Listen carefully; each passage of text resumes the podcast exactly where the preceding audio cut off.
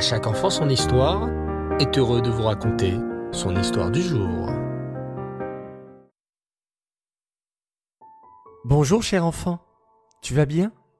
Bao Hachem. Chaque jour, tu as la gentillesse d'être avec nous et d'écouter une belle histoire avec toujours un enseignement pour ta vie. Laisse-moi te poser une question. Mets-tu en pratique ce que tu entends? Fais-tu le lendemain un petit effort pour t'améliorer sur un sujet qui a été évoqué dans l'histoire et qui t'a touché Je n'en doute pas. Bravo. Mais écoute cette histoire, qui parle justement de personnes qui écoutaient des cours de Torah, mais sans jamais en appliquer les enseignements. À l'époque, en Pologne, il y avait des prédicateurs. C'étaient des juifs érudits, parfois des tzadikim, qui voyageaient de ville en ville pour faire des discours dans les communautés juives. Lors des offices du Shabbat ou lors des réunions pendant la semaine, ils faisaient des cours de Torah, de la morale, racontaient des histoires édifiantes. Ils conduisaient comme cela les Juifs à la Teshuvah par leurs commentaires et leurs discours publics. On les appelait des Magides. Un jour, Reb Israël, le Magide de Koznitch, passa dans la ville d'Apta. Les habitants de la ville, qui le connaissaient bien, et savaient sa grandeur et sa sainteté, lui demandèrent de faire un sermon à la synagogue Shabbat. Contre toute attente, Reb Israël prit un air sévère et refusa. Il demanda Je suis venu l'année dernière dans votre ville et je vous ai donné un cours de Torah. Mon enseignement a-t-il eu la moindre conséquence? Avez-vous mis en pratique ce dont je vous ai parlé? En fait, il soupçonnait fortement que personne n'avait mis en pratique l'enseignement qu'il avait donné lors de son sermon l'année dernière, alors à quoi bon parler cette année? Toute la ville d'Apta fut désemparée. Les Juifs d'Apta avaient certes écouté avec beaucoup d'attention le discours du Maguide. Celui-ci les avait beaucoup touchés. Mais c'est vrai que, concrètement, ils n'avaient pas mis en pratique ces riches enseignements. Ainsi, ils ne savaient que répondre à l'homme saint. Ils ne pouvaient pas mentir et dire qu'ils avaient fait des efforts. Cependant, ils désiraient profondément l'écouter de nouveau, sachant pertinemment qu'il avait raison, rien n'était moins sûr qu'il mette en pratique ses enseignements cette fois encore. Alors, un artisan, un cordonnier, un homme simple, s'approcha timidement du Maguide et lui dit Rébé, tu dis que tu n'as rien accompli par ton enseignement l'an dernier, c'est pourquoi tu ne veux plus nous faire de sermons. Laisse-moi te dire la vérité.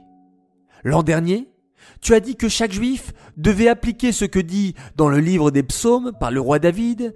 J'ai placé Hachem pour toujours devant moi. Que chaque juif, qu'il soit un adulte ou un enfant, une personne simple ou érudite, doit avoir la conscience que Hachem est constamment avec lui. Eh bien, depuis, Hachem est constamment avec moi. Quand je travaille, quand je marche dans la rue, quand je suis à la maison, quand je mange, je bois ou que je m'occupe de façon diverse. Le nom d'Hachem est constamment devant mes yeux comme un feu noir gravé sur un feu blanc et je suis envahi de crainte. J'ai peur de mal me conduire car je sais que Hachem me voit à chaque instant et qu'on ne peut rien lui cacher. Les paroles du petit cordonnier firent chaud au cœur au Maguide. S'il était arrivé à toucher au moins un juif, alors son sermon avait eu un sens. Il fit un large sourire et accepta de parler à la synagogue Shabbat grâce à cet homme simple qui avait mis en pratique avec sincérité ce qu'il avait entendu. Shabbat, après la prière, Reb Israël fit donc son discours. Il raconta des histoires et de beaux enseignements de la Torah. Ces paroles touchèrent le cœur de nombreuses personnes qui s'étaient détournées de la juste voie et ils firent échouva. Tu vois, cher enfant, il est important d'essayer de mettre en pratique les enseignements que tu apprends d'une histoire. Grâce à la sincérité du petit cordonnier, le Maguide a fait son sermon et de nombreuses personnes ont fait échouva et se sont rapprochées de Hachem. Et puis, penses-tu toujours que Hachem est avec toi et observe avec bienveillance tout ce que tu fais? Si tu as cette conscience, cela te permettra d'éviter de faire plein de choses qui ne sont pas bonnes. Déjà, devant un policier, tu ne te permettrais jamais de mal parler ou de mal agir. Alors, à plus forte raison, si tu es conscient d'être devant Hachem, tu feras attention à bien te conduire. Le côté aussi positif est qu'il est constamment là pour t'écouter et t'aider. Voilà un bel enseignement qui, je l'espère, t'aidera à progresser et évoluer dans la vie. Cette histoire est dédicacée les Nishmat, Esther Myriam, Badba Urchleb.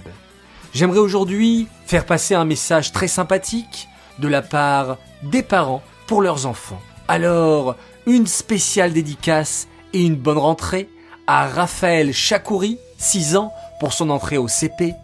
Une très belle rentrée au GAN 3 pour Levana Chakouri, ta sœur. Papa et maman sont très fiers de vous et vous souhaitent une bonne rentrée scolaire. Voilà les enfants, bonne rentrée scolaire à vous tous. Passez encore de merveilleux moments en famille pendant ces vacances. Prenez des forces, reposez-vous bien. On se retrouve Bezrat Hachem demain pour une nouvelle histoire. Et je vous dis Laila Tov et on termine cette belle journée en faisant Shema Israël.